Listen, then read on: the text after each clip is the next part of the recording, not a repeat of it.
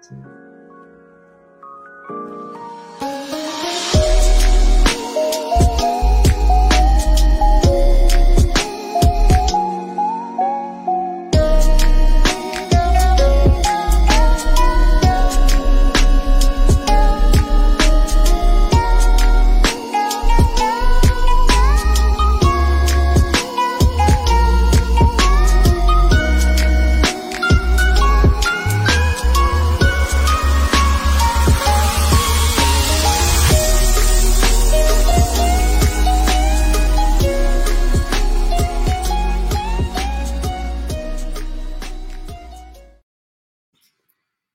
Bien, ¿qué tal, Guachi amigos? Bienvenidos a una edición más de Guachi TV, donde Guachinango te ve y te escucha. Y hoy tenemos un tema interesante, se llama Símbolos Patrios. Tenemos dos invitados, dos Guachi amigos, Alejandro Loyola y Tere Irene Barrera. Hola. Eh, bueno, ya saben el- la dinámica del programa, nos tomamos un shot cada 10 minutos. Eh, sirve los mezcales, por favor. Y bueno, también los invitamos a que si tienen algún comentario sobre algún símbolo patrio, para ustedes qué son los símbolos patrios, eh, quieran comentar como algo en torno a lo que de repente aquí se dice, eh, o quieren hacer un chiste, también lo aceptamos, ¿no? Sí, recuerden que pueden comentar en vivo, están abiertos los comentarios y aquí estamos platicando con todos ustedes. Se aceptan memes. También. Muchos memes. Nos saluda Roy desde, desde casa. Saludos, Qué Roy. chido, qué chido. Y pues bueno, hay que empezar un poquito mencionando qué son los símbolos patrios, ¿no? Creo que eso es importante, no pensándolo nada más, lo tomamos como pretexto por ahora este mes de septiembre, mes de la patria o mes para el frío, ¿no? Eh, eh, y entonces podemos decir que los símbolos patrios son eh, acuerdos, ah, entre comillas, sociales a partir de una imagen, ¿no? Para representar eh, una nación o un, pues un territorio, ¿no? Sí, un concepto, ¿no? Sí. Una identidad. Una, una identidad, y darle justo eso, una identidad y un arraigo, ¿no? A las personas de un, eh, de un territorio en concreto. ¿no? Cabe aclarar que en este capítulo este, estaremos llenos de imprecisiones históricas. Este, y Y eh, chistes. chistes, sí, muchos, eh, mucho lenguaje violento. Entonces, eh, no, no hay que De hecho- ser muy precisos, que digamos. No, sí, también hay que entender que justo descochar el arte va más en ese sentido como de pues, estar relajados, cotorreando sobre un tema en particular, como luego sucede aquí en Taller Guachinango, ¿no? Y podemos hablar pues sin afanes como intelectualoides, sino más bien artistas hablando como artistas, ¿no? Sí, y la cuestión de los símbolos patrios es súper interesante. Sí, de hecho antropológicamente eh, es algo que se estudia mucho y creo que algo que debemos de tener en consideración es que los símbolos patrios muchas veces nacen de las revoluciones que se han generado, ¿no? Eh, y el- la fundación de, de naciones o de territorios, ¿no? Eh, y estos tienen connotaciones muy importantes, eh, tanto de acuerdo a, a imágenes, animales, plantas o cosas así que representen un, eh, una nación, un espacio, ¿no? Va acorde también hacia los colores que, que pueden estar dentro de, que se vuelven representativos de esa nación. Eh, y un dato curioso, ¿sabían ustedes que la bandera de México fue electa en el 2008 como la bandera más bonita del mundo? Ah, qué bonita. Sí, entonces hay que estar alegres en ese sentido, ¿no? Tenemos un saludo de Cris Sánchez desde casa. Dice, hola, ¿qué hace? Pues aquí tomando mezcal. ¿O qué hace? Un cafecito ahorita en mi casa. Ah. Y bueno, eh, algo que también, un dato curioso que acabo de, que vi en la semana fue que resultó que en algún momento la bandera de México, para llegar a la que conocemos ahorita, hu- hubo justo pues, un montón de evoluciones, ¿no? Hasta 1800 y algo, ya fue que se llegó a, la, a lo más similar a lo que hay ahorita. Pero llegó un momento en el cual eh, había, los colores que se iban a usar eran como los boleritos argentinos, ¿no? Azul, eh, celeste y blanco. Y eso estaba ligado mucho hacia eh, el clero y la cuestión de la corona, pero justo Es como... la conexión con la Virgen de. Guadalupe. De- También, ¿no? La Virgen de los remedios. Mm. Sí.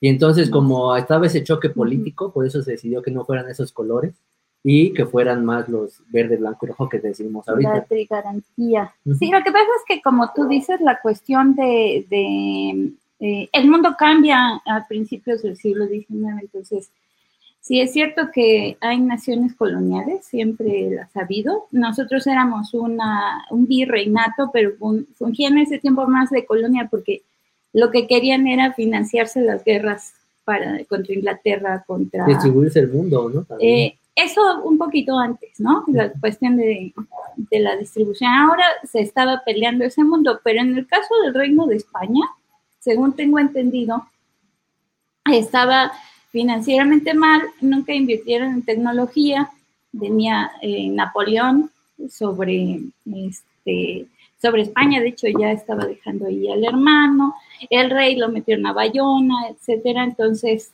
toda esta cuestión este, ayuda pues a la independencia, punto y aparte. Pero la cuestión eh, es que ya que entramos al siglo XIX, así, ¿no? Eh, en general en el mundo se empieza a cambiar el orden mundial a estados-nación, tanto en América, en Europa, etc. En África todavía sigue muy colonial y siguió. Entonces, sigues estas pautas, ¿no? De, eh, lo que dice eh, el progreso, ¿no? Que es muy, del siglo XIX. Debemos de tener un Estado con su fundación, con su mito, con esto. Entonces, no es América Septentrional, no es Nueva España, entonces, ¿qué es? Es México, ¿no? Igual que la capital, igual que este gran imperio azteca, este, mexica. Y bueno, el escudo, pues la águila, ¿no? Y estos colores que tú decías, pues ya en el siglo XIX ya eh, se toma la cuestión de la bandera de las tres garantías de Iturbide.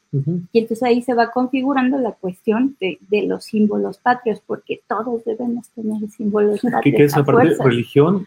Eh, independencia y unión, ¿no? garantías. Y así va cambiando después a, algo como más eh, laico, ¿no? Porque la religión ya mm, se hace un poco de lado a la mitad de, siglo, ¿no? Ya con la, este, ¿cómo decirlo? Con Juárez y, y, la República, los conceptos republicanos. Así que fueron. Es un cambio de pensamiento. Yo tengo una duda. ¿qué tan válido es que un mismo símbolo o la misma imagen, en este caso los colores, este, cambien su connotación o su contenido a partir de la época? Es que todos los símbolos son cambiantes. Sí, de hecho alguien que menciona mucho eso es Regis de Bryan, en un libro que tiene que se llama Vida y Muerte de la Imagen, donde habla acerca de cómo la imagen va evolucionando y va cambiando. Un claro ejemplo puede ser eh, que hoy en día el verde, blanco y rojo representan más la esperanza, el verde, el blanco de la paz y, el rojo de, la sangre de los caídos en la ¿Y eso quién lo dijo? Está interesante. Porque se repite en las escuelas. ¿Realmente sí fue dicho? No sé. Pues Yo pienso que sí, porque te digo que son estas cosas como fundacionales que le tienes que meter a, la población, porque ahí ya se uniforma, somos una Entonces, nación. Es una institución de que el Sí, pues justo ahí hay unos roles de poder muy interesantes. Eh, quien asume el poder, digamos, eh, gubernamental o del Estado, ¿no? Sobre todo del Estado, ¿no? Entendiendo el Estado como un sentido más amplio que nada más la cuestión institucional y y de gobierno, sino más bien aquellos que están ejerciendo el poder en la población. El Estado-nación. Eh, ajá, exacto.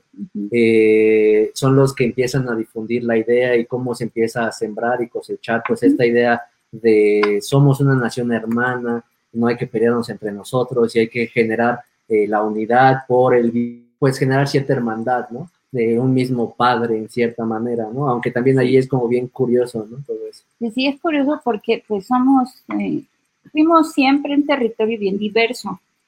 Este, somos regiones, ¿no? Sí, claro. Se entiende como, el país no, lo debes entender como regiones. Entonces, lo que pasa durante este loco, loco siglo XIX que se fundan todas estas bases de nación, que tenemos guerras y más guerras, la pérdida del territorio, pues es uniformar a todos, uniformar todo para que no se te vaya más dentro de, la, de este mito nacional hay, que decir que, que, Tere, además de ser artista, es historiadora. Eh, Esto nos está dando una gran lección aquí. No, está bien chido eso. De fin de semana, ¿no? Por eso les está lleno de, un, montón de datos, ¿no? Sí, también. luego se me van a poner allá. ¿Sabes? Algo a mí que me resulta interesante con los historiadores, un poco en este sentido también llevan hacia el simbolismo, es que hay historiadores que solo replican verdades, ¿no? Y hay historiadores que cuestionan las verdades que están expuestas, digamos, ¿no? Y eh, creo que hoy en día, sobre todo, se está cuestionando muchas verdades en este gobierno que podemos andar viendo, ¿no? Eh, un claro ejemplo, digamos, con esto de el quitar la estatua de Colón, ¿no? El rememorar, vamos renombrar-. Vamos a Sí, no, o a sea, hay muchas, hay muchas cositas que hablar. Ahorita vamos Pues a ir mira, abordando poco a los poco. historiadores vemos procesos. Yo no me considero historiadora como tal. Lo que deberíamos ver son todos estos procesos, cómo se van desencadenando y partimos de qué, por qué mi... Piensa en esto. ¿Por qué yo estoy aquí sentada en este momento? ¿Por qué estoy aquí sentado? ¿Y qué hubo detrás A mí no de me engañas, que ya es un mezcal. Simón también? Pero y entonces empieza a hablar de la cuestión del mezcal en la Ciudad de México y te vas para atrás y eso, eso, eso ayuda, la historia ayuda a ver todos estos procesos. Entonces sí, lo de, lo de Colón está interesante, pero pues tiene que ver con esta, más bien yo pienso que es como un cambio de pensamiento de época. Sí, Entonces, cada época va a reformularse cosas y va cambiando y a veces, eh, a lo mejor dentro de 10 años hay una revisión y ya no se ven tan graves los, las cosas como ahora, se relajan y a lo mejor Claro. va y viene, pues. También algo a mí que me parece ahí interesante es justo, por ejemplo, el discurso que ahorita se maneja, digamos, con, pues, ah, Obrador, ¿no? Digamos. Eh, y su gobierno es como, ya cambiamos el régimen, ya acabó el neoliberalismo. Y, y es No en un- te en una- sales de es- eso, ajá, es en una cuestión bien, es en una cuestión bien simbólica, por eso lo menciono ahorita, es Claro, una cuestión son bien símbolos. simbólica e imaginaria, ¿no? Sí, sí, sí. Pero para que realmente eso suceda, debe de haber una, un acuerdo social que acepte que ya cambió eso. Y en los términos concretos, eh, podemos ver que pues en las fantasías ya se hizo esa ruptura, pero, Pero, hechos el acuerdo no. social toma bastante tiempo. Ajá, Toma toma mucho tiempo, tiempo. toma, hay que pensarlo a mediano a largo plazo. En tres años na- nada se puede hacer. este, y además, Tenemos Y el primer shot. Salud, amigos. espérenme. Salud en casa. ¿Ya te echaste tu tuyo? Újole. Ay, aquí, vamos, eh, estamos En bebedores. una cuestión simbólica. No. Pues salud en casa. Qué gusto que nos acompañen. Salud. Y hay muchos símbolos a cuestionar y a ver y analizar, ¿no? Porque creo que también es complejo, ¿no? Eh, desde el sentido de que, pues no nos enseña, la educación se ha, habido, se ha visto cada vez más reducida y más sintetizada y no se nos enseñan muchas cosas. Y una de ellas es justo cómo los simbolismos cambian y todo. Y vemos algún símbolo como, por ejemplo, la esvástica, ¿no? Eh, que realmente no, no es, no, no tiene que ver al principio con los nazis, pero al apropiarla y al haber hecho eh, actos como muy catastróficos y deplorables a lo largo de la historia o en una etapa histórica, hoy en día la vemos y hay un rechazo inmenso hacia eso. ¿no? Claro, claro, claro. Pues sí, este, como decíamos, todos los símbolos están vivos. Nosotros como seres humanos somos productores de símbolos y de signos y de iconos sin parar. Es decir, cuando queremos expresar una idea, eh, expresar una ideología, etcétera, generalmente nos basamos en símbolos. Entonces, a lo mejor este signo de la esvástica lo relacionamos con, con la cuestión de los nazis, el régimen nazi, porque estamos también muy cercanos, porque si la hubiéramos visto en el contexto indio, en esta cultura, no sé si fue sur-norte de la India, en, en el que se usaba más, este, ni siquiera la reconoceríamos, pero tiene que ver con nuestro contexto y nuestra, nuestro bagaje cultural. Nuestra Entonces, respecto a símbolos padres, recuérdate, en la primaria nos dijeron, hasta compramos nuestra madre está en la papelería. La monografía. La monografía era bandera, Sí, escudo, siempre, siempre. himno nacional. Sin embargo, yo creo que ahorita hay un montón de cosas y que tuvieron que ver con esta, este cine nacional de 30, 40, que se exportó también, y de que México, mm, para nosotros a lo mejor en la primaria era eso, pero pregúntale a alguien qué es México, te va a decir mariachis, chimichanga, Bueno, burrito. Es que justo, o sea, podemos o sea, hay una cuestión que son los símbolos institucionales, ajá, que sirven para esta este, el aura mío. que hay este, Perdón. y luego te doy otro. política y otra cosa no, cultural que nosotros vivimos ya con día, que son los que Exacto. nosotros mismos creamos. Ajá. Entonces, creo que sí, ahí ahí son dos diferentes. Ah, Ahí, por ejemplo, los Tenemos tres. algunos saludos. A ver, Está eh, Gala, nos dice hola, am- amigues, les mando un abrazo. Oli. Oli, O lo, dice Rui López Castillo, creo que algunos años se propuso que algún partido político, que ningún partido político pudiera ser los colores verde, blanco y rojo, Sí, sí, ¿recuerdan? sí. Sí, Está bien interesante también, ¿no? Como el PRI se chingó los colores de la bandera. eh, sí. Y además, por ejemplo, como durante mucho tiempo satanizaron esa cuestión del rojo, el PRI, porque lo relacionaban con el comunismo y toda la cuestión socialista y todo eso, y en los últimos años se han vestido de rojo. Pues mira, siempre han tenido como un este ojito hacia algunos socialistas, ¿no? A Son- Cuba siempre lo han querido Sí, mucho. son- los- sí.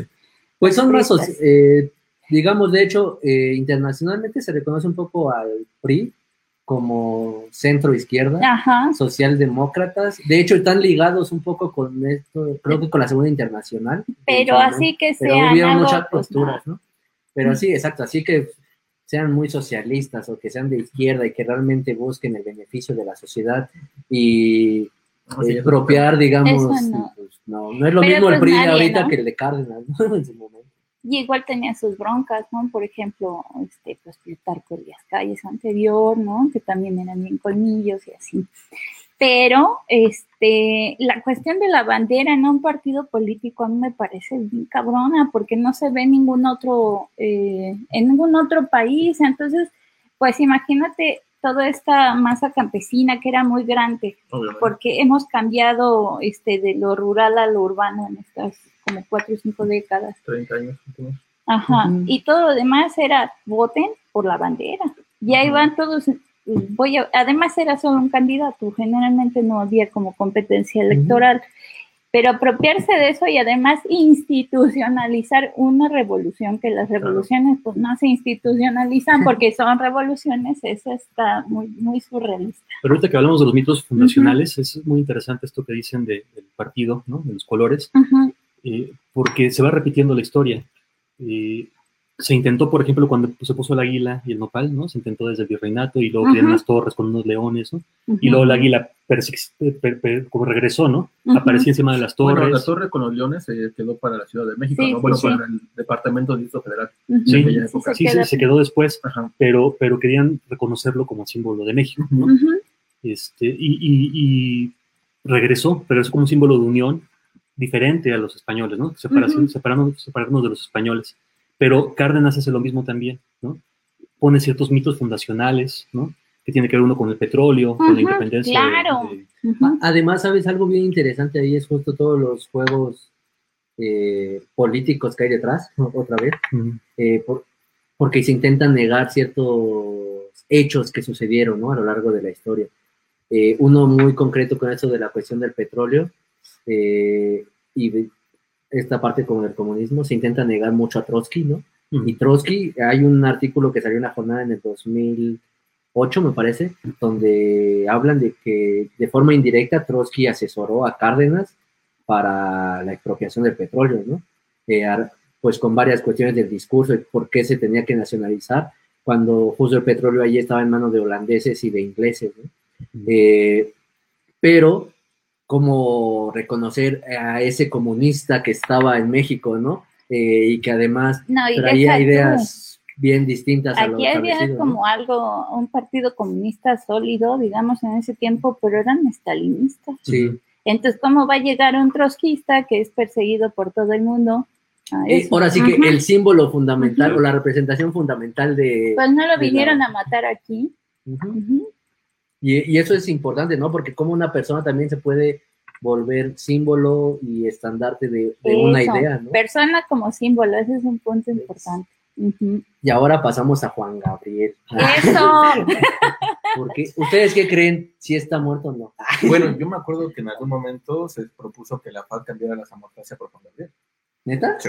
Pero si lo pones te metes en problemas. ¿no? Ah, no, claro. La- la. No, pero sí. yo, yo diría que sí. Hubieron Yo, firmas. yo lo apoyo. Sí, por ahí al- alguien, no sé si está escuchando, pero por ahí está algún exalumno de la FAD, fue que mandó esa iniciativa y hubo recaudación de firmas y todo Oh, señor. Yo lo hubiera apoyado. No manches, el de los mejores artistas que ha producido México. Claro, es el símbolo de Ciudad yo no- yo Juárez, yo ¿no? Claro. Y yo he ido, yo fui a sus conciertos constantemente, ¿no? A loquear como señora. Este, pero eh, el problema, como dice Alejandro, es, a ver, te metes en broncas con la compañía que maneja los derechos de Juan Gabriel, ¿no? Entonces, como es una imagen bien poderosa, pues genera, aparte generan mucho dinero. Claro. La foto de Che Guevara, que es un ícono de la revolución, que es un ícono de la fotografía, pues genera un montón de dinero. Y además, algo bien curioso es justo en qué momento o con qué intenciones se utilizan esas imágenes, ¿no? Porque, por ejemplo, la samotracia eh, dentro de la Facultad de Artes y Diseño, la realidad es que no representa cánones similares al mexicano o algo que tenga que ver con el mexicano, pero sí hay un arraigo inmenso por un, un sector estudiantil o que no se ve involucrado, academia, ¿no? Pero es que viene de San Carlos, De San ahí Carlos, está sí, sí, la que estaba en la entrada, ¿no? samotracia, ajá. Ajá. Es un Entonces, era símbolo, ¿no? un símbolo de, también de pertenecer a Sí, San parte de la Carlos. academia, ¿no? Como esa idea de la academia. Sí. Sí, de la fundación también histórica y todo. Y una herencia artística europea. Ajá, de Sí, sí, todos claro. estos estudiantes que, y maestros que se fueron en el siglo XIX de Europa, trajeron todos estos moldes, ¿no? Y pues para que los estudiantes de acá los pudieran ver y hicieran este, copias, dibujos, etcétera. Oigan, nos dice Pau Negrete, Gabriel Figueroa propagó una imagen súper distinta Ah. del mexicano a nivel internacional. El cine nacional. No, o sea. Sí, pues digamos, un yo- camarógrafo. Yo- Increíble. sí, la fotografía de Gabriel Figueroa, realmente yo diría que es, a eso le debemos mucho, ¿no? Que no nos vean nada más Pues el como... cine de oro mexicano. Ajá, o- el cine de oro mexicano O se le debe a él. Ahora, ahí Para que tuviera que, tanta o calidad. sea, lo que diría la compañera, pues, compañero, ¿quién, quién fue? Pau Sí. Pau, es eh, más bien los argumentos de este cine que eh, era como muy idealizante de la cuestión rural, ¿no? Y que la gente del campo pues no vivía así, no había esos charrotes, ni estas mujeres con sus moñotes y además a mí se me hace muy retemoralizante, ¿no? Porque este El ah, mexicano, el salud. mexicano bueno. Ajá, mexicano bueno, sufrido, este, un cura que siempre era como rector ahí, ¿qué onda con eso, no? Shot número dos, salud en casa, espero que nos estén acompañando y no nos dejen solos. Que disfruten de un mezcal, un buen mezcal, un cafecito, O lo que les guste que tomar. Un champurrado. Una charanda. Salud. Salud. Eh, Pero sí. y entonces, ¿qué hicieron ustedes? ¿Cómo te la pasaste con tus símbolos patrios este 16? Bien, lleno. ¿Sí? Muy gordo. Lleno de pozole. Lleno de pozole. Ese es símbolo un- patrio número uno. Sí, Sí, verde, pozole. ¿no? o sea, sí, sí, sí, sí. Pero además también está el pozole verde. ¿sabes? No, por eso, usted fue verde, Ujú. blanco y rojo. Ah, sí, yo recuerdo que estuvieron con lo del pozole, ¿no? Ajá, sí, claro. Ujú. Pero bueno, eh, ahí es justo interesante. Alguna vez eh, yo vi un artículo que decía que cómo unificar una nación tan distinta, ¿no? Aquí en México, donde, pues la realidad es que ni todos usamos sombrero, ni todos son morenos, ni todos son eh, güeros, ni todos son de una No, sola raza. Además, así. quien toma el símbolo como, como fundacional, la bandera, y, pues es gente también de cierto estatus eh, educativo, que normalmente pues, son criollos, ¿no? Y entonces retoman el, el mito fundacional eh, sí. prehispánico, ¿no? Mexica, pues para tomarlo como si fueran Sí, sí, regresar de una nación que estaba dormida, ¿no? sí. Sí, y, y justo ese artículo que, que yo veía decía que tal, la única forma en la cual tal vez se pudiera unificar a México era desde la gastronomía. Mm. Por eso Y ahorita... aún así, y aún así Bien hay- diverso. y a partir de tres eh, ingredientes muy particulares. El chile, el maíz. el maíz y el frijol. De ahí en fuera, o sea, todos esos ingredientes se utilizan en todo México, ¿no? Ujú. desde el punto más alto que es Mexicali hasta Quintana Roo, que es el más al sur, ¿no? Y entonces también podríamos pensar cómo empezar a identificarnos con nuestros semejantes y tal vez por eso tal vez hay tanta diferencia o Y tal vez también por eso sean la necesidad del mexicano de, de- de encontrar ese punto de unión entre todos, ¿no? Porque somos tan diversos. O sea, si, vas de, de Chiapas a Quintana Roo, a, este, a Veracruz o Sonora, es diametralmente opuesto, o sea, es muy, muy, muy diferente. Ajá. Y tal vez sea la necesidad, por eso también, de los símbolos para poder encontrar una, Sí, claro. un punto de comunión entre, entre los mexicanos, ¿no? Porque es cierto que somos bien diferentes y a- ahorita voy a, nada más voy a poner un punto, pero tenemos una historia común. Este, todo este proceso del territorio, pues es una historia común, ¿no? Entonces, por eso quieren, se meten estos símbolos nacionales. Este, eh, ahí coincido con- contigo. Pero también yo creo que ahora deberíamos partir, eh, en vez de que antes, eh, lo que pasaba antes, que unificar a través del español, entonces borrar las lenguas originarias. Eso fue lo que pasó desde Juárez a la fecha, ¿no?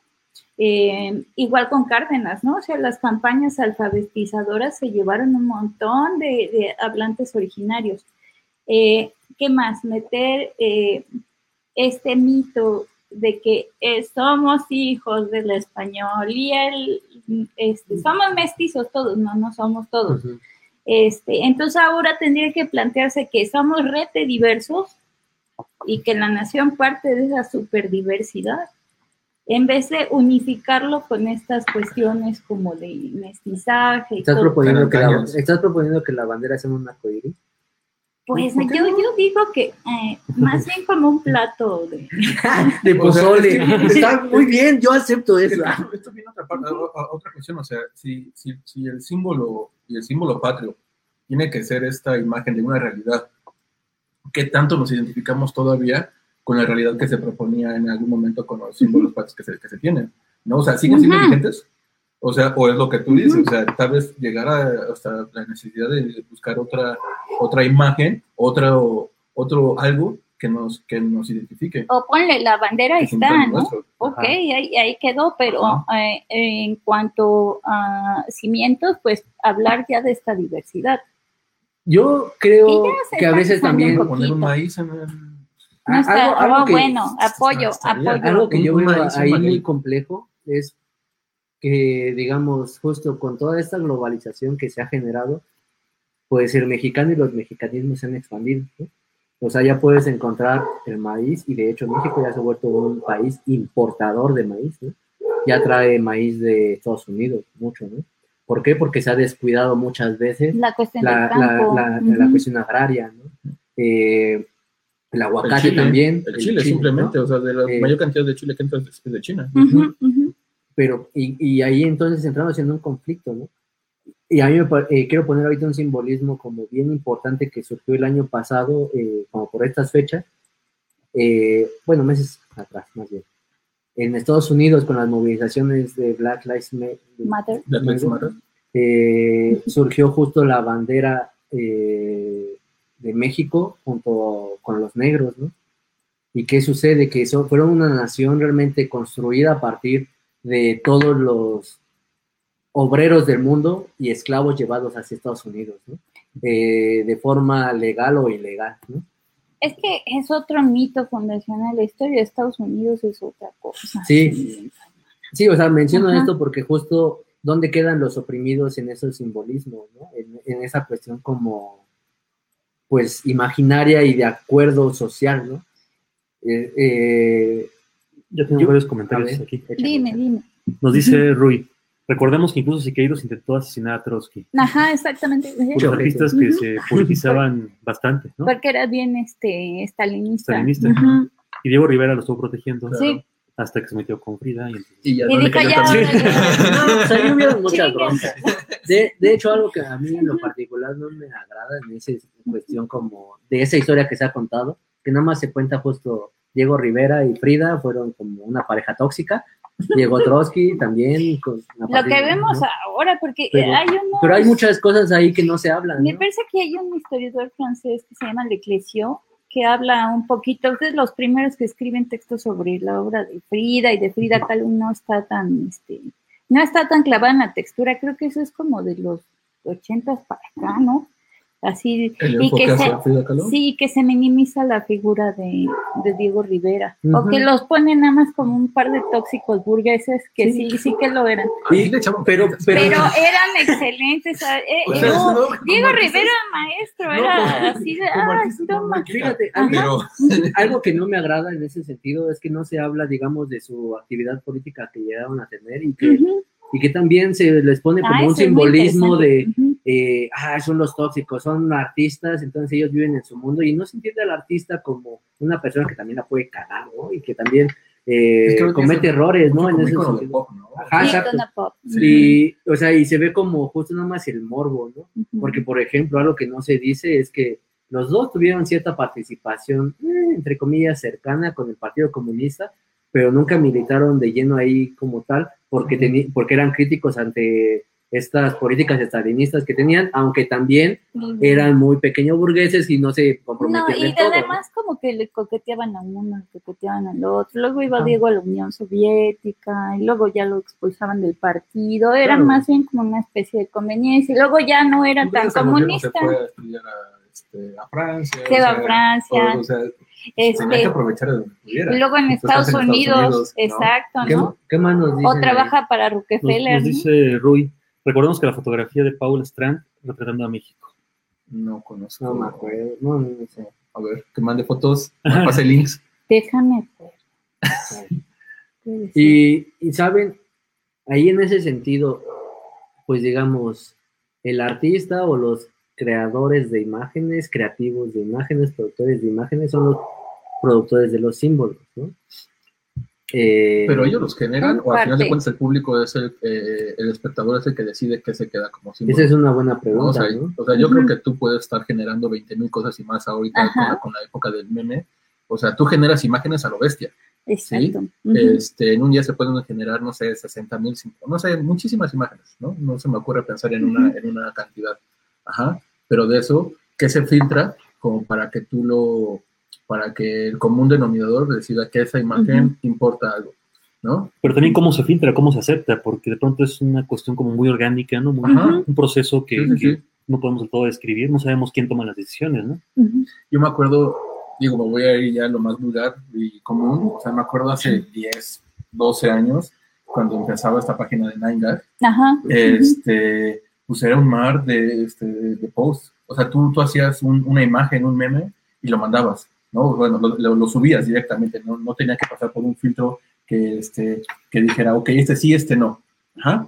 Y ya estaba arriba, ¿no? Y de pronto recibías un like y ya, ¿no? O sea, ponle que si te iba bien, en una imagen recibías 100, ¿no? Pero de pronto podía haber un post que llegaba a los 50 mil, Ujú. ¿no? O sea, y, Que en ese tiempo era como, wow. Sí, claro, ¿no? Ya estamos en el shot número 3. Saludos, gracias por comentar, por, por acompañarnos desde casa. Salud. Salud. Y además, justo algo importante. Pero, pero, pero, a ver, Yo creo que entonces de ahí son varias, son algunos, tal vez algunos puntos que son los importantes que definen o que delimitan que, un, que algo se pueda viralizar o, o tener esta, este poder de símbolo, que tal vez podría ser el contexto, ajá, este, que puedas identificarte con él. ¿no? Creo que serían dos, este, dos este, conceptos muy básicos para que tú para que tú lo puedas, te puedas apropiar de él. Y la ¿no? circunstancia y este el contexto, entonces sí, se unen todos estos. Pero bueno, hablando de memes, pues ahora un meme no dura más que, Un o día. sea, un día, a un día. veces, o a veces un mes y ya duró, y luego ya no te acuerdas, ¿no? Entonces, Sí, sí, sí. como dices, la imagen va súper no, rápida. o sea, le, le vivimos en época, época que es todo lo más inmediato posible. Entonces, pues así se va reciclando todo, y no tenemos como las imágenes, ¿no? Yo pienso eh, en la, eh, ahora que veo tu camisa, veo, eh, me acuerdo el de los Rolling Stones, Ajá, claro. O sea. Siglos y siglos y meses, digo Décadas, años, décadas. décadas, décadas, ¿no? Sí, perdón. Entonces, décadas, pero Ajá. ahora eh, yo no veo cosas que se me queden, ¿no? En claro. cuanto a generación de imagen. También porque ahora consumimos muchísimo más imágenes que antes. Y hay Claro. demasiados productores también, ¿no? Y además, yo creo que eh, el poder, digamos, entre comillas, o sea, el poder político sigue estando en una pequeña clase social pero que se ha diversificado de varias formas, ¿no? Y, una, y uno de los ejemplos que podemos poner justo son las redes sociales, en donde eh, el algoritmo es el que decide, digamos, eh, cuál, cuál, cuál es lo que va a tener como más, eh, Más vistas, más, más, más respuestas. vistas, más audiencia, más ¿Y qué es respuestas, lo que te va a gustar a ti? Ajá, pero- te lo pone y te lo Y pone. además no- no- Ujú. nos dice, nos dice que el algoritmo no tiene, digamos, eh, una ley concreta, pero pues es como decir que el Estado no está regulado, ¿no? O no se puede hacer nada con el Estado, ¿no? Que el Estado no te vigila. Ajá, que el Estado, así de quiño, quiño, ¿no? Eh, hola, guiño, guiño. Eh, y entonces está cabrón, porque justo como una red social se puede, eh, Facebook se vuelve simbólica, ¿no? pero aún así, en ese sentido, se pod- podríamos decir que es una nación, pero no todos se ven representados por Pues esa no. Tú lo decías ahorita, yo ya casi no uso Facebook, prefiero Instagram, pero sigue siendo de la de, empresa de de, la Facebook. misma empresa, ¿no?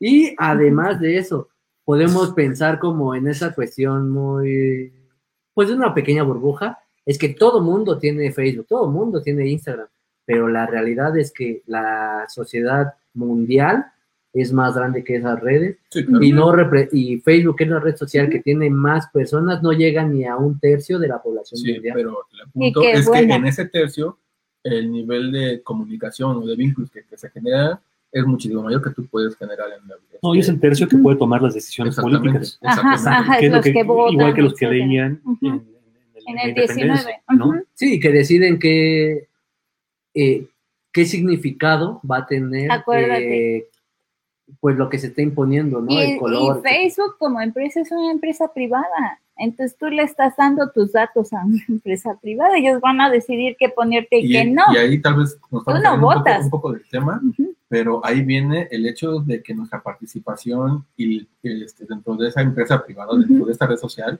nos, nos, nos limita a, a- a la censura y todo lo que a los políticas que, que tiene esta empresa. Ajá. Ya, se, pa- ya pasó con Twitter, con, con Twitter este, en algún momento, también con Facebook, y pues, o sea, a final de cuentas no, no eres libre. No eres libre. espacio, ¿no? Porque también es lo que surge de la humanidad, ¿no? Lo, lo más oscuro. Y, a- y ahora un meme que acaba de circular en esta semana, porque yo creo que los memes duran una semana cuando son, digamos, muy famosos.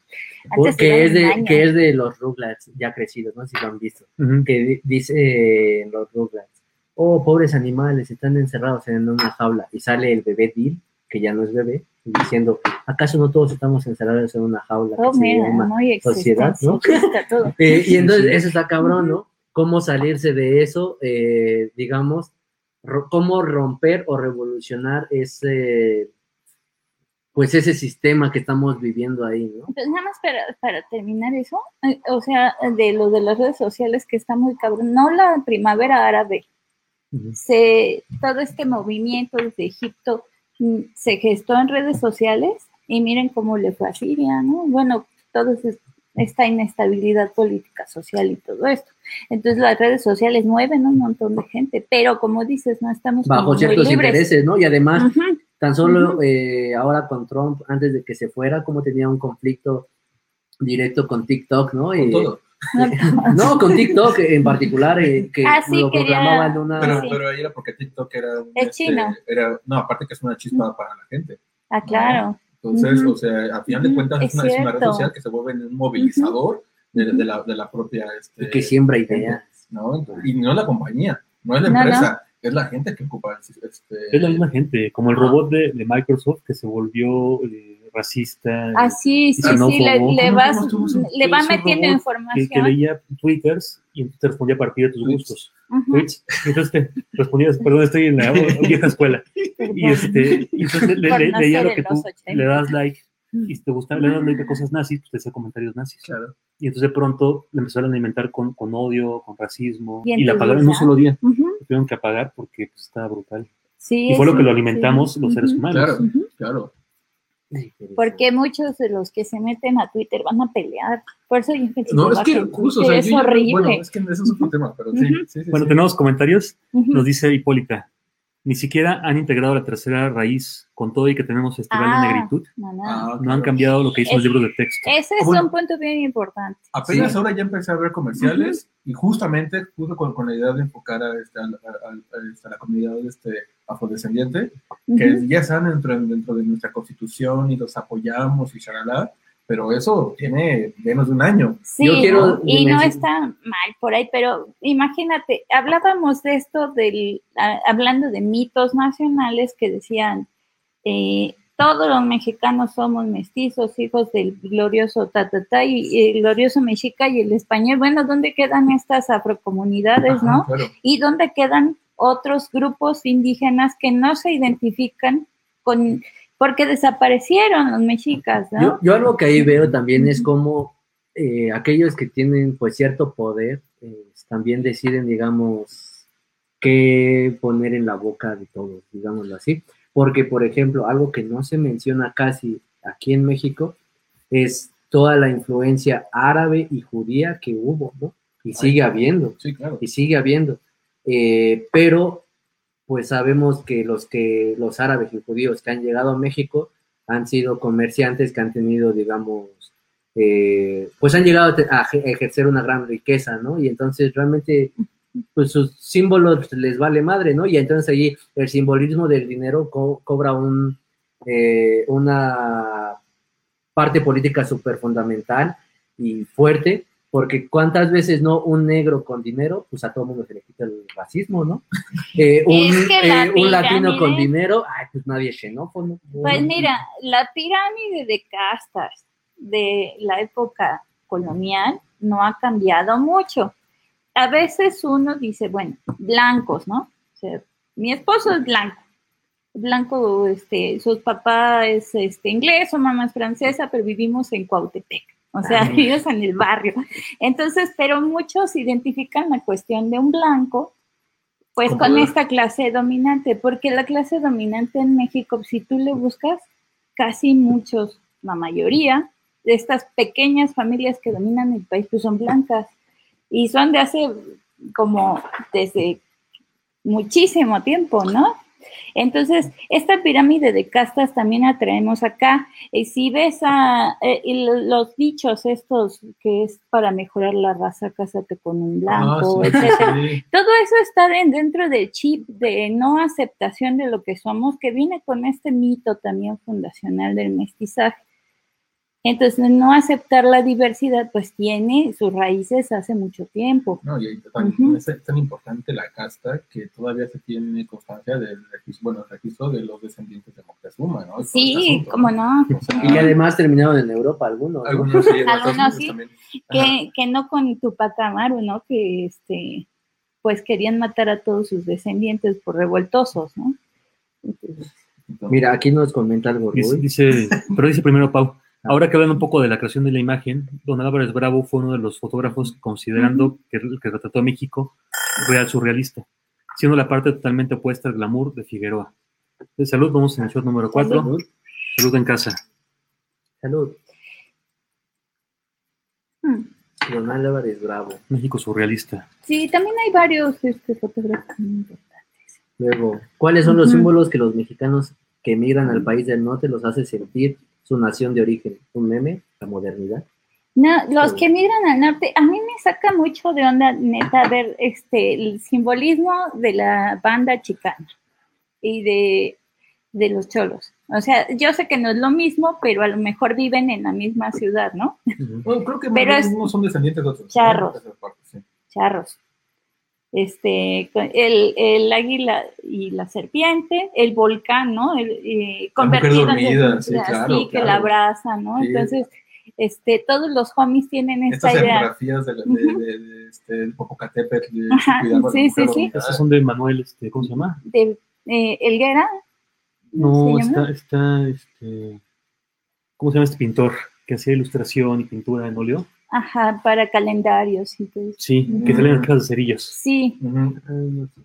Pues es que se hizo justo, Sí. justamente O sea, sí sé qué símbolos. imágenes hablan, pero y no sé qué todos estos símbolos, Camarena. pues, eh, camarena, exacto, Sí, se sí, importan, todos esos se importan porque igual se importó pues este cine nacional, ¿no? Pero justo, o sea, mucho de lo que se, de, de la imagen de La cámara, allá me la revisó. es a partir de la, de la imagen que se tiene gracias a la fotografía y al cine. ¿no? Por eso la importancia de Tintán, de este de Clavillazo, de este, de, ¿cómo se llama este? Que esos son Pedro más Infante. cercanos O sea, sí, aquí. pero al final de cuentas, eso es lo que se consume allá. Porque lo que yo más o menos veo es como, este, este, mm, déjame ver, Pedro Infante sí, muy importante, este, Cantinflas, más que Tintán. O sea, es más exportado Yo, yo Cantinflas. creo, No, yo yo creo creo que. Tintán, bueno, yo, yo sí pensaría que Tintán todavía es más fuerte porque es la imagen del Pachuco. Lo que Eso pasa- para de- nosotros en la ciudad lo que- puede no, ser que sí, ¿no? Lo que pasa es que, por ejemplo, Tintán estuvo un rato en el norte. Pues sí y, era de y sí, Juárez. sí es importante eso. O vivió en Porque, Juárez. porque por ejemplo,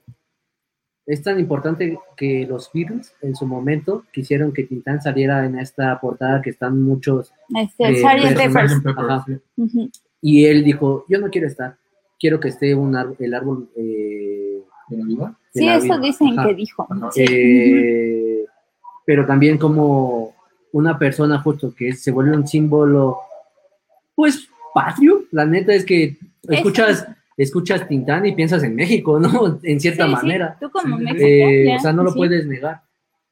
Pero qué rol de poder está jugando ahí y también por eso es que creo que pues los medios en cierta manera buscan que no todos lleguen a volverse una representación importante en la sociedad, ¿no? O en las mismas masas. Y sabes que a mí me llama la atención, un, este, estoy cercana a amigos de música tradicional mexicana, entonces también de, a mí me llama mucho la atención que era la, la banda de Estados Unidos, los chicanos, incluso este, gente en Francia, así en Argentina, importaron la cuestión del son jarocho como música mexicana, habiendo una diversidad también de música mexicana bien Mucha- cañona Casi Ujú. desaparecida.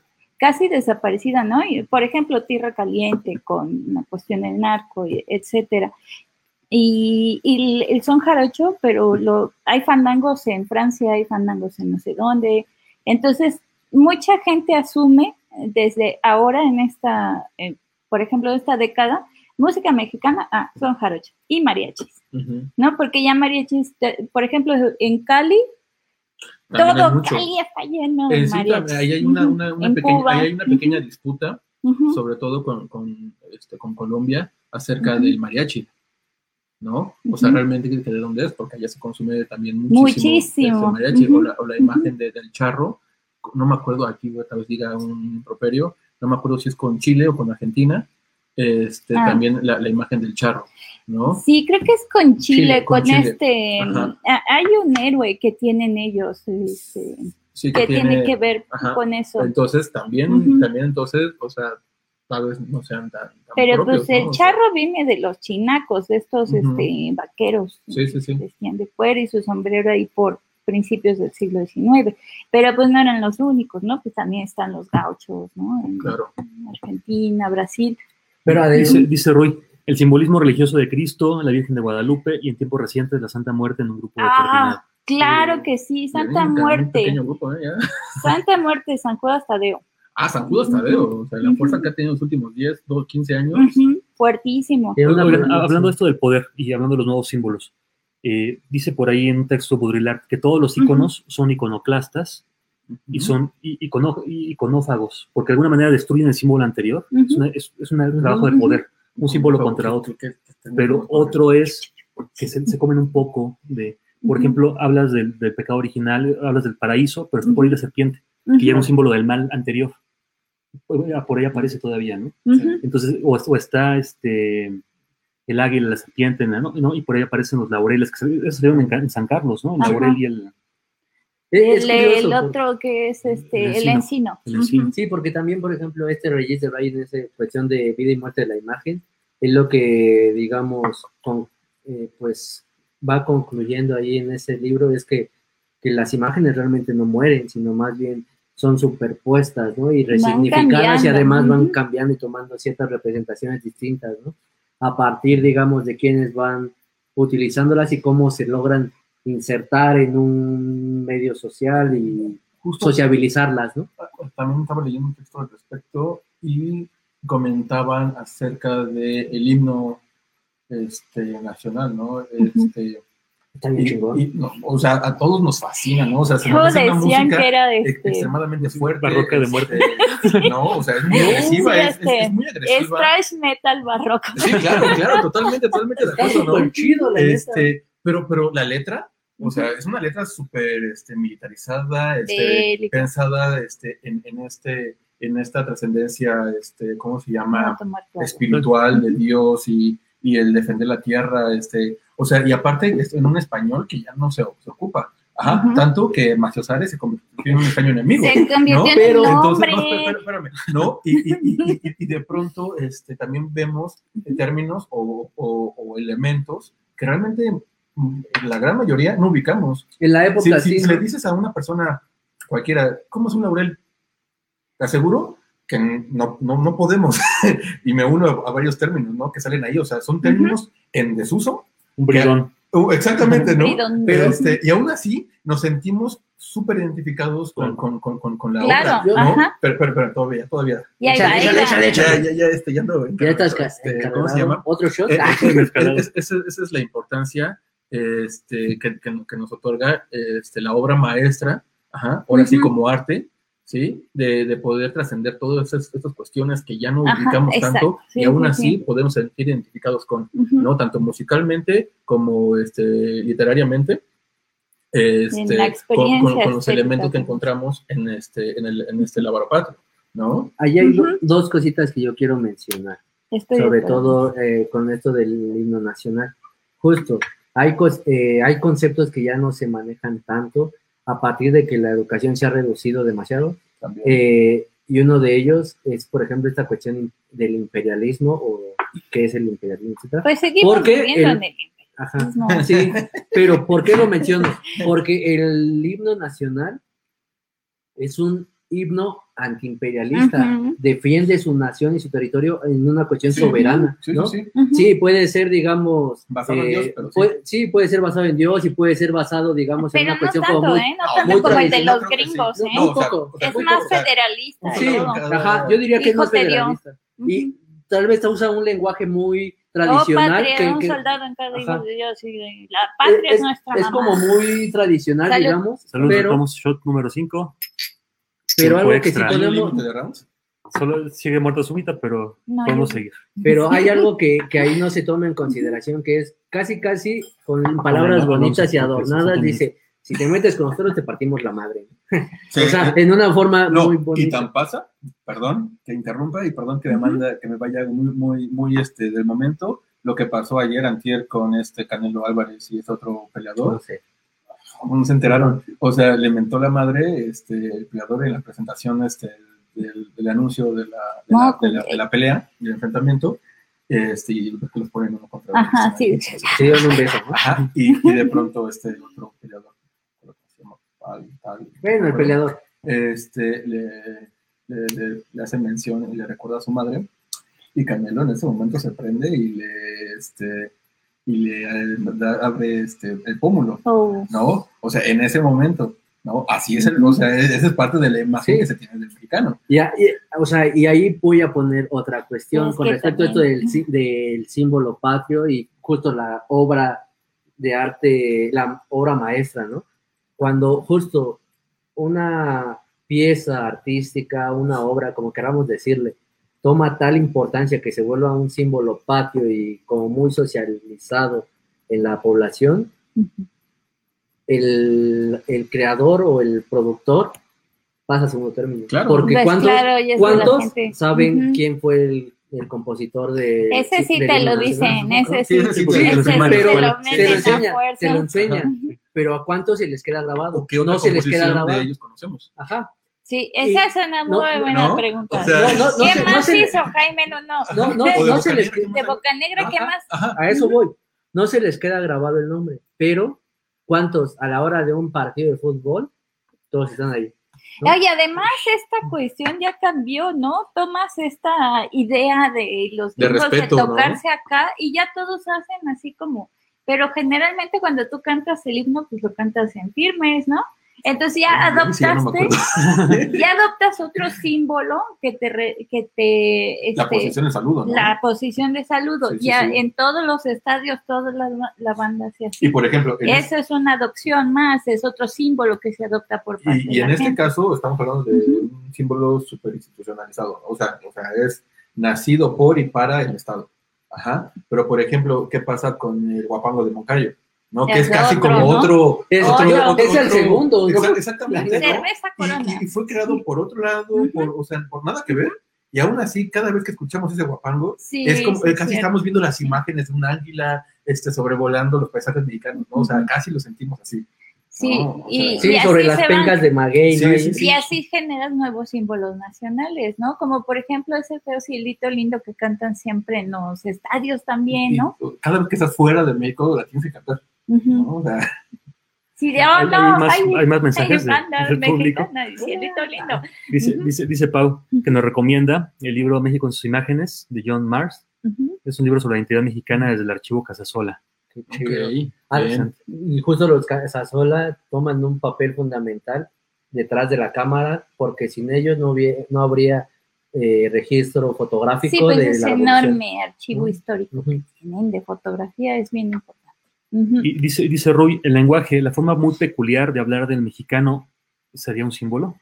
Puede Claro. ser, fíjate que sí, pero este dentro de eso, pues muchos, en- como se- tenemos centralizado tanta la cultura, todos piensan en el acento del Valle de México, ¿no? Claro. De la parte central. Y, y la parte central, pues es mucho más amplia. Entonces, por eso nos odian retear todo. en- Yo digo sin, en otros encontrar lados. un tonito de, Es que para mí tienes eso- que salir. exacto. Cuando exacto, te sí, vayas, por ejemplo, a la península, que hablan aporreado, ¿no? Sí, sí, sí. o, o en Sonora, ahí sí ya te vas a escuchar Sí, el claro, cantado de sí. la Sí, o sea, ciudad. en, en en- cuanto sales de la ciudad, Ujú. escuchas muchas diferencias. Pero, Pero- aquí, o pero sea, eso para sucede- mí no es tan novia en este momento porque Sí. estamos muy acostumbrados. No, porque todos nos oímos. Yo, yo diría que eso sucede en todas las naciones, ¿no? Por eso la cuestión también de los simbolismos patrios y, la, y, la, y las capitales. Pues, para- Porque, por ejemplo, eh, de Colombia todos pensamos en el En- acento. No, eh, Que oíste en las telenovelas. de acentos en Pero es igual, también, hay un montón de acentos. y, y también en Chile, ¿no? O sea, hay muchísimos acentos, en Argentina En igual. Argentina muchísimo. Ajá, sí. y entonces pensamos a partir, ¿por qué, por qué digamos, eh, pensamos enseguida con un solo acento en particular? Porque es lo que cuando- te llega por los medios. Exacto, te llega por los medios. la fea y entonces crees que todos Pero, hablan. pero ahí hay algo muy, muy interesante, es que justo hay que pensar que dentro de las ciudades capitales es donde se desarrolla eh, la mayor economía, la mayor eh, circulación de información, la mayor, eh, el mayor movimiento social, digamos, en el, no en el sentido despectivo, sino más bien, eh, pues justo va tan ágil económicamente que eh, pues se vincula más con otras ciudades, ¿no? El caso lo podemos ver, el aeropuerto de México recibe vuelos de todo el mundo, sí, ¿no? que Pero no en otros. las cosas Y por porque el- pobrecitos tienen Exacto. que venir a hacer la cuestión de la visa de no sé qué y todo hasta acá, ¿no? O hasta, hasta Monterrey, ¿no? Te tienes que ir a, la capital o a Guadalajara. Pero en cuanto a acentos, insisto, tiene que ver con lo que te llega de información de otros lados. Esta gente veía, piensan que hablamos así porque viene el chavo. Acuérdate, eso se vio en América Latina así por todos lados y creo que este año ya no renovaron este lo, la compra de estar reproduciendo este, esta serie. Ahora, yo en la Ciudad de México sí identifico acentos, ¿no? En, el, en lo que está, donde yo Entre vivo barrios. y cerca de Catepec ten- hay un acento bien marcado, el barrio, ¿no? Por Sí, ejemplo. claro, no es lo mismo. No sé si han visto este meme de los mexicanos según los gringos, son acatocholas, los mexicanos según El eh, cine el mexicano. cine mexicano de Y Televisa, ¿no? todos. Ajá, Todos güeros, sí. Todos de, güey, por favor. Sí, ah, bueno. No, entonces sí, sí hay este, dentro, incluso dentro de esta centralización tenemos particularidades en cuanto a los acentos. Pero pues si le dices a, a un chileno, o cachai habla como mexicano, y entonces ya te va a hablar así de, ¿Qué pasó, carnal? No, Sí, claro. Pero bueno, yo creo que también ya es momento de ir cerrando un poco. La gente es un tema que nos puede dar muchísimo. Uy, sí, señores. eh, Para que también vayan. Pero antes de que lo cierres, tenemos que hablar de los últimos, lo último que ha pasado. Ah, sí, Ah, no, de Colón, de no, Tlali. Esto se va a extender. Sí, señores. Esto va a engrosar la factura. Sí, o sea, bueno, sí, no sé qué quieran comentar de Colón. Para mí, Colón. eh, No, pero de- de- deja, deja tú eso. Llega Iturbide y quiere plantear ciertos colores, recuperar el águila mexica, porque está independizando una nación histórica, antigua. Están haciendo lo mismo ahorita. Llegamos 200 años después, estamos diciendo, es que somos los descendientes de los mexicas. Yo no soy Colón, yo soy, ¿no? Y entonces, Ajá, otra vez el mito cuatro- la 4T, nacional. otra vez es el vínculo directo con la, la- la- la nación este, mexica.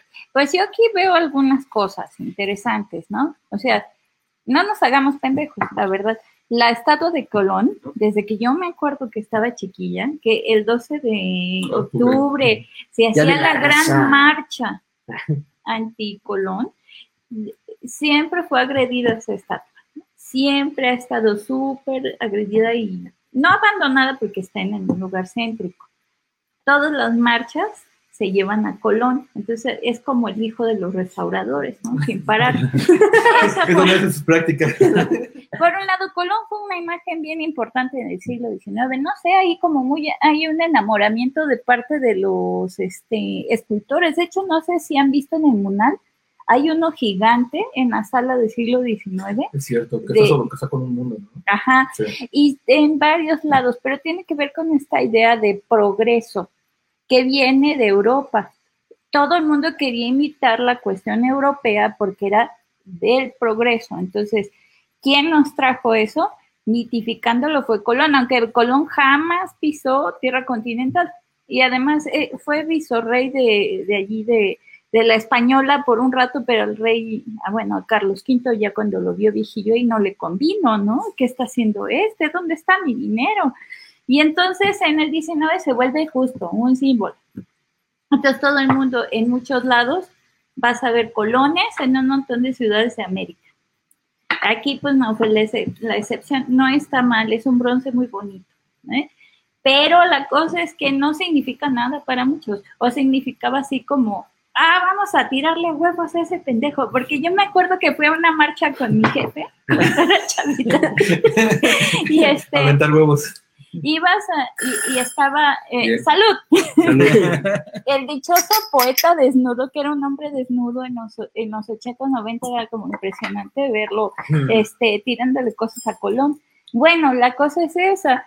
A lo mejor sí estaba bien eh, este, hacer, mandarlo a otro lado y, y, pues visibilizar, ¿no? Ahora que está este discurso de visibilización, que para mí no es por ahí, sino que debe haber equidad, justicia, libre determinación de los pueblos, pero pues quieren ser muy simbólicos, ¿no? Pues quieren ser muy. y quieren ser muy simbólicos. políticamente correctos. Órale, quiere ser simbólico, así como, como López Portillo y toda esta corriente. De.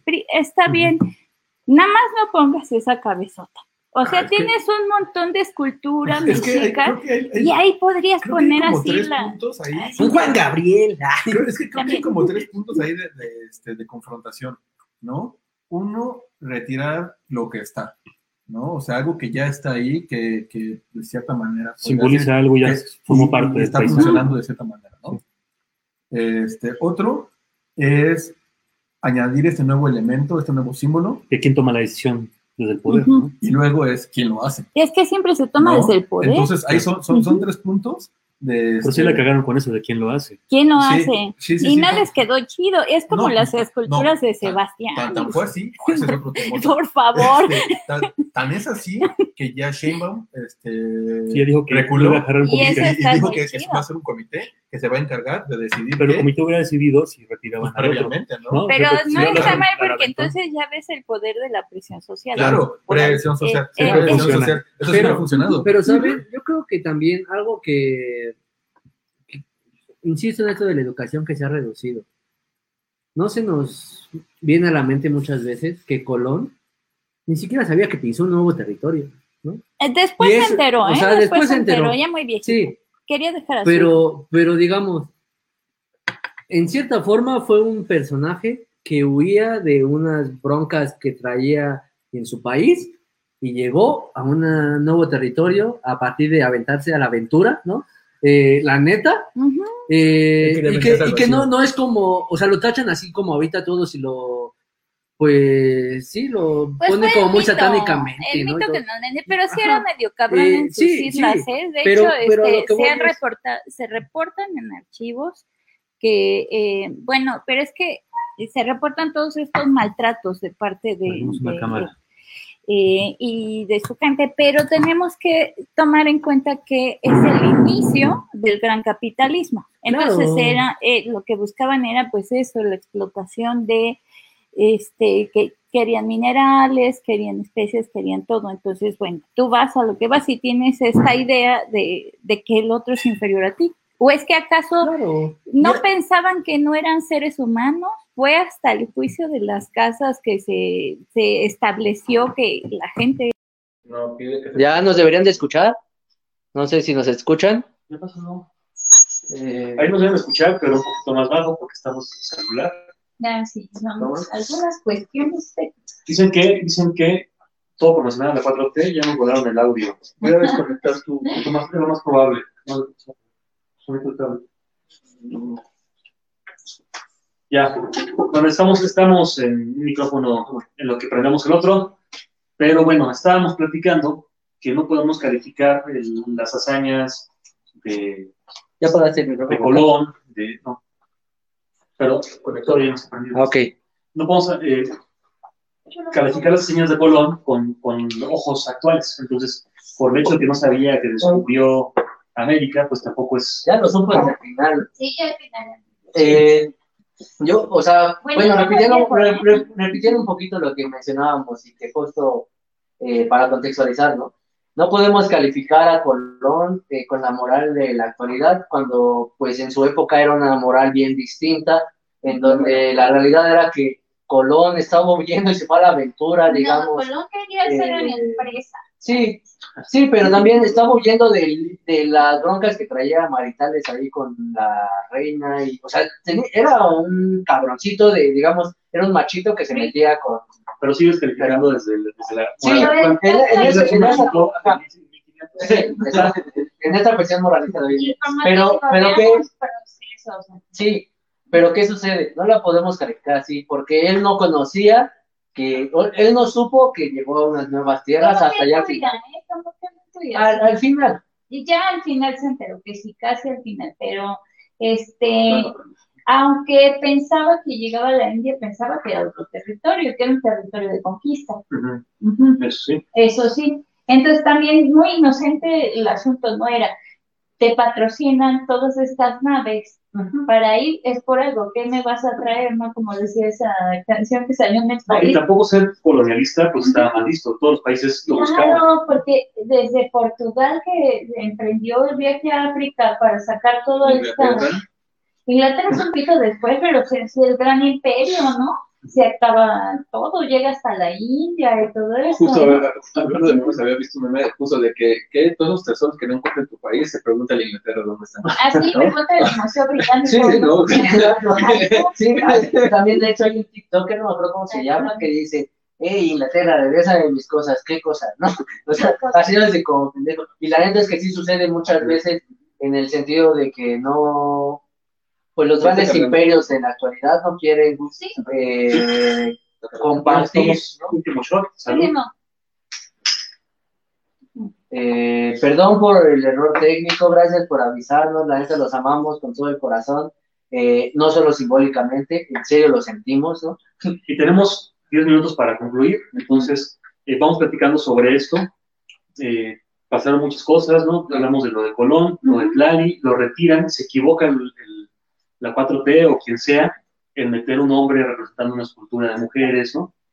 También la escultura formalmente era, era muy mala. Pues, Una es mujer, la cabeza de una mujer en un país de feminicidios. Sí, casi Es es que- como un. Es que este, yo voy a eso, no importa que sea un vato.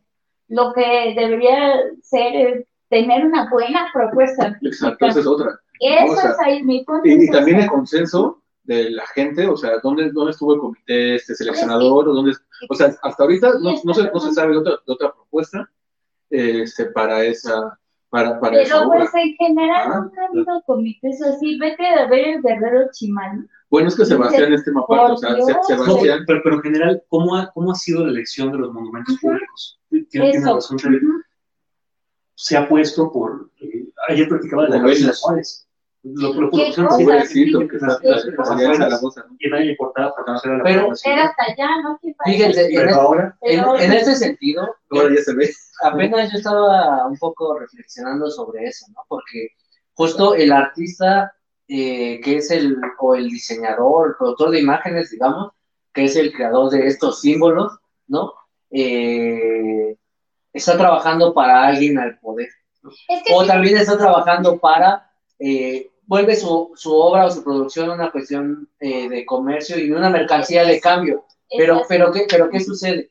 Yo algo que veo ahí es, eh, en este sentido, si realmente un artista quiere ser revolucionario, y también lo digo como un poco de conclusión, digamos, eh, como simbólicamente se quiere reivindicar, digamos, hacia las masas y una cuestión social y todo, pues entonces debe estar inmerso y cercano a todas a las masas, a lo que están exponiendo, pero no pensando que, eh, volviéndose un, digamos, un trabajador del Estado, enten- y siendo crítico de ese mismo Estado. ¿Por qué?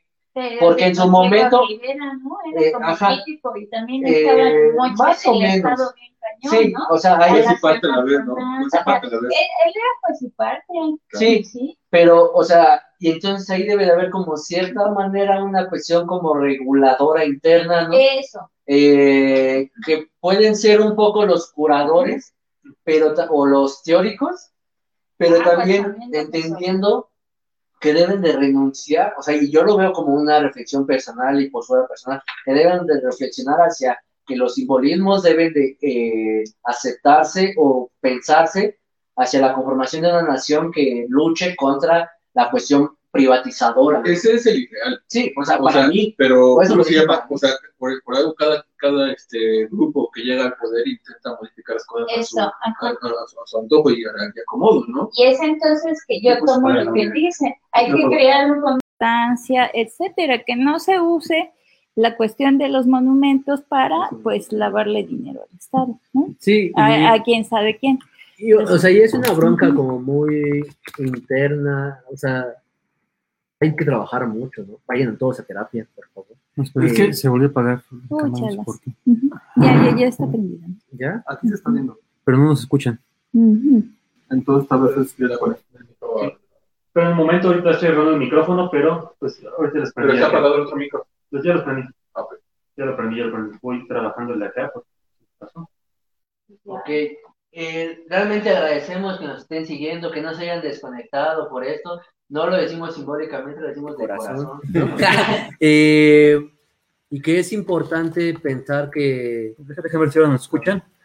Ahora nos escuchan, ya estamos en el micrófono principal. Disculpen las fallas técnicas. Es para que vean que estamos en vivo. Es para que vean que sí es en vivo. si es en es vivo y a todo símbolo. color, Es un símbolo. Eh, va- vamos a concluir. José Miguel. va. Pues para mí, yo creo que los símbolos son importantes siempre y cuando eh, el productor de esos símbolos, de esas imágenes, esté relacionado y se involucre con la sociedad, ¿no? Con las masas en este término, de pensándolo en una cuestión eh, de que los símbolos surgen a partir de las disputas o revoluciones que, que hay en la sociedad, ¿no? Eh, porque se imponen ante los que ya estaban previamente y se vuelven, eh, pues, representativos, ¿no? Y creo que justo los simbolismos deberían de cobrar, eh, pasar a segundo término y llevar eh, a primer término estas partes de la educación, eh, de expandir los, los presupuestos, ¿no? Para que no se reduzca y que justo todos podamos entender que los simbolismos solo son una parte, ¿no? Lo que importa es lo que hay detrás de, ¿no? Que quienes están decidiendo qué va a ser el simbolismo, qué va a ser la representación de, ¿no? Para mí eso es sumamente importante porque los artistas pues pueden sembrar ideas en la sociedad y, y justo pueden renunciar a una parte, digamos, eh, foquista, ¿no? De, Protagonista. de- de- protagonista de, de la, de lo que está sucediendo y que se cobre algo más eh, importante, ¿no? Porque justo no eh, lo simbólico no solo puede ser la bandera, no solo puede ser eh, un himno nacional, sino también justo un personaje como lo fue Tintán, Cantinflas, ¿no? Y que esas personas que se vuelven simbólicas ante la sociedad, pues también sean críticas, ¿no? Y empiecen a pensar en qué beneficios necesitamos como sociedad, ¿no? ¿Quién sigue? ¿Alex? Alex, Bueno, anda. yo, yo más, más que conclusiones tengo varias, varios cuestionamientos. Este, por ejemplo, hablando de los símbolos patrios, creo que ahí lo que me cuestionaría más es la vigencia de estos símbolos, a Ujú. partir de lo que ya comenté, de la realidad que ya ha cambiado y que es muy diferente de la realidad que tenemos nosotros hacia la que teníamos hace 50 años Ujú, tal vez. Entonces, la vigencia de, de estos, de estos símbolos. Luego, este, estos símbolos están muy apegados a esta, ide- a esta idea de nacionalismo, ¿no? Y qué tan importante, qué tan bueno, qué tan efectivo es arraigarnos en esta, en esta cuestión nacionalista, ¿no? Nos hemos dado cuenta que muchas veces nos trae más problemas, que este, nos excluye más, que, que nos aparta de, más que unirnos como sociedad, ¿no? Entonces, ahí yo podría también este, pensar un poco en ello, o sea, qué tan importantes son para una sociedad futura. ¿no? Eh, y luego, eh, pensando acerca de, de Tlali y de estos iconos que, que- que- que elegimos poner este, en los espacios públicos, Yo no lo elegí. no, o sea, que bueno, que se eligen De alguna manera. es, de alguna manera este, Políticamente mística, correcta. mística, mágica, eh, que así debería de haber o un consenso o un comité realmente seleccionador que, que, que sí, que sí este, busque eh, hacer justicia y, este, ¿cómo se llama? Y dictaminar coherentemente qué es lo que se plantea poner y por qué. O sea, si, si, ya, si ya nos cansamos de, de- de estos símbolos que no, que, no, que no nos creemos propios, que no nos identificamos, que siempre los encontramos negativas, ah, por ejemplo, en el bueno, ahorita con el- este claro caso de, de Colón, que sí, sí, que sí, no, que porque sí esto, que porque no lo otro, que porque no sabía, que porque no hizo algo bueno realmente, entonces, este, ¿qué va a pasar? ¿No? Así muchas veces, bueno, este, Huachinango lo, lo vio con el caso de, de poner el, este, ¿cómo se llama? Al este, subcomandante Marcos en, en este... En el mural de. Ayotzinapa. Sí. Hubo, hubo, hubo, aunque era una imagen que, que la comunidad estudiantil quería, hubo mucha otra comunidad que no estaba de acuerdo con, con esta imagen. Y es que ¿no? vas a tener siempre eso. Entonces, este, sí, que ese Sí. comité realmente se dedique a estudiar esos puntos y no solamente hacia la conveniencia de este, del poder. Sí, pues es un justo, ejercicio de poder, aunque es un poquito más sí, pues justo uno- abierto. algo muy concreto. Aquel que llega, aquella persona que llega a ser un simbolismo ante las masas, se vuelve también una autoridad de poder, ¿no? Entonces tiene que ser, ajá, tiene que ser muy crítica, ajá, muy ajá. crítica de lo que está sucediendo. Pobre de subcomandante Marcos, que la verdad para mí quedó muy eh, reformista, ¿no? Para mí. Eso es otro tema a debatir. Que nos digan, que nos digan en su momento qué otros temas les gustaría debatir, estaría bien chido. Falta la- Y eh, Falta nos puedes la decir tus de- conclusiones. Mira, eh, yo quiero que recordemos un caso que eh, en un pueblo de Texcoco sacan un Tlaloc, Ajá. que es la identidad de ese pueblo de Texcoco, y lo ponen en el Museo de Antropología como fuente. claro. Ahí, un ahí, tenemos, ahí tenemos un De, de- de ejemplo. un lugar donde funciona, donde tiene una identidad, mandarlo a un lugar donde solamente es exhibición. y que a lo mejor mucho tiempo después, pues tú identificas que es este, antropología, ¿no? Ya, sí, ¿no? sí, sí, sí. Ya, Sí, siempre, siempre brinda. Bueno, Siempre. Este, entonces, para mí no es un fenómeno nuevo la cuestión de Colón en cuanto a las, este, a las esculturas que son ciertas imágenes representativas, ¿no? Ahora, eh, en cuanto a símbolos patrios, pues ya se diversificó enorme, ¿no? Pero siempre se centralizan. Por ejemplo, ahora yo he visto muchísimo los ajolotes, el mazapán de la rosa, el elote con chile. La, rosa de Guadalupe. Eso. Bien. Porque proletarios que ven la televisión. Ah, no es cierto. Pero, este. No veo la tele a lo mejor en otros lados del país pues no es tan como representativo, pero se está extendiendo y hay gente en otros lugares que ya está pintando ajolotes, ¿no? Entonces, lo, lo interesante de estos símbolos es que este, solitos adquieren, bueno, no es que solitos, pero van adquiriendo importancia y van cambiando. ¿No? A lo mejor este eh, botellita de Jerez con los nacos es chido, Claro. En, en, su tiempo. Generó toda una iconicidad. Muchísimo, y además influye a Café Tacuba, influye a un montón de grupos. Claro. Pues ahora yo veo que, pues, estos símbolos no muy locales, la concha, ¿no? Se vuelve otro símbolo de México. La concha del pan, del pan el de dulce. pan de dulce, la máscara del luchador, ¿no? Claro. Los luchadores, los diablitos, las calaveras, etcétera. Entonces, todos estos símbolos, este, van adquiriendo patrios. importancia. Ahora son patrios, ¿no? Lo identificas con México o con América Latina en otros casos, ¿no? Entonces van y vienen, adquieren importancia, se mueven, Por ejemplo, son movibles. Ahorita, ahorita que, que, mencionas este, a, estos, a estos íconos nuevos, uh -huh. por ejemplo, Café Tacuba, uh -huh. ¿no? Todos conocemos la imagen de, en algún momento llamado Rubén, uh -huh. que ahorita quién sabe cómo, ¿Quién se, sabe llama. cómo se llama. Puede cambiar 20 mil veces de nombre y aún así lo identificas.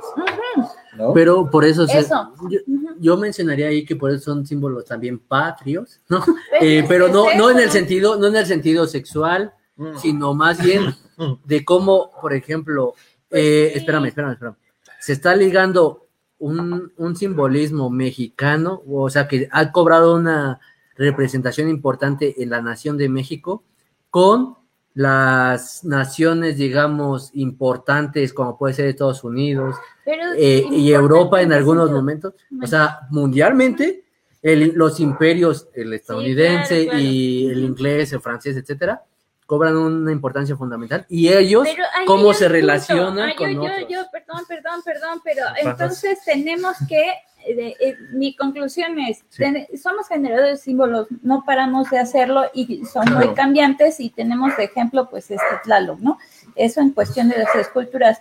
Pero algo muy importante que debemos hacer es no tomar, eh, este, tomar el valor de nuestras cosas sin compararlo, sin hacer comparaciones ante lo europeizante y lo gringo, ¿no? Hay que generar esa imagen como nosotros sin estar haciendo comparaciones como, no sé qué, la Suiza mexicana, ¿no? sé, etcétera, ¿no? Entonces ahí vamos a adquirir como más valor de, de esto, sin tener estas horribles comparaciones que nos vienen heredadas de ese siglo XIX. Qué elegancia la de Francia, qué belleza la danesa. Sí, cierto. Entonces, no, no, estas, estas cuestiones como de Qué bonito ya de me aceptaron, ya lo aceptaron en Europa, ya fue a tocar a España, ya, wow, a todo el mundo le gusta, a mí que me importa, ¿no? Esto, tendríamos que empezar por ahí. Y, pero ya me fui a otro tema que sería como una especie de nacionalismo. Ajá. Y entonces nos pueden decir ustedes qué siguientes temas quieren que platiquemos aquí en Descochar el Falta, falta Bueno, la hay, hay algunos, hay unos comentarios. Por ejemplo, dice Ujú. Pau Negrete, no es Tlaloc, es Chalchihuetlicue, Ah, eso la de, la dicen, la de ¿no? las faldas de Dicen serpiente. que ya no es claro que es Chalchihuitli, pues Porque sí se, es dice la leyenda que se quedó una pieza más grande, un Tlaloc enterrado, que ya no dejaron, dejaron sacar los pobladores, y este es el Tlaloc femenino, que es la de la falda de Ah, sí, serpiente. sí, porque acuérdense Oh, que los Ajá, este, son son, dos. Es una historia de amor porque los separaron. ¿En Y serio? por eso ahora se inunda todo. Sí, y es la Puede venganza. ser, Se ser. resbalando.